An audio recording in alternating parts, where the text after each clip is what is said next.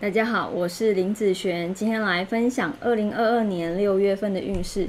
这一集是要分享跟日主还有新日主的朋友。那六月份呢，是从六月六号到七月六号，不是从六月一号开始哦。等一下我会依照财运、感情、工作、健康的顺序分享下去。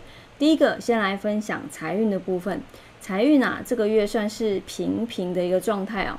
那这个月的购物的欲望。或者是你的消费的能力都算是不错哦，小心特价的魅力，好，最后花起来也很容易超出预算哦。像那种对自己好一点，好，其实也是一种陷阱。那在感情运方面来说呢，哈，女生来讲，这个月的感情运没有很好哈，有感情的朋友常常啊会有想要吵架的冲动哦，不要一直看对方不顺眼，好，也不要好一直。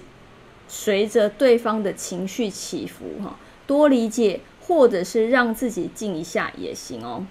那在男生方面来说，这个月的感情运算是不错了哈。那单身的朋友，工作中容易遇到心仪的对象。如果平时两个人的关系就不错，好，可以慢慢约下班后的聚餐会更好哦。那在工作运方面来说呢，这个月的工作运没有很好哈。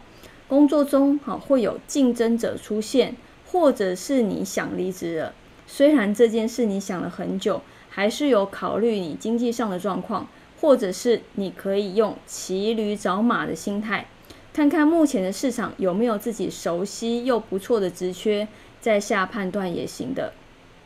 那在健康运方面来说，这个月的健康要多注意啊，有关于耳朵方面的不舒服、腰痛。心悸，好这方面的状况，可以多喝一些像黑咖啡、哦黑芝麻方面的食品，或者是黑豆食品，都会有帮助哦。那以上这个月的运势就分享到这边，我们下个月见，拜拜。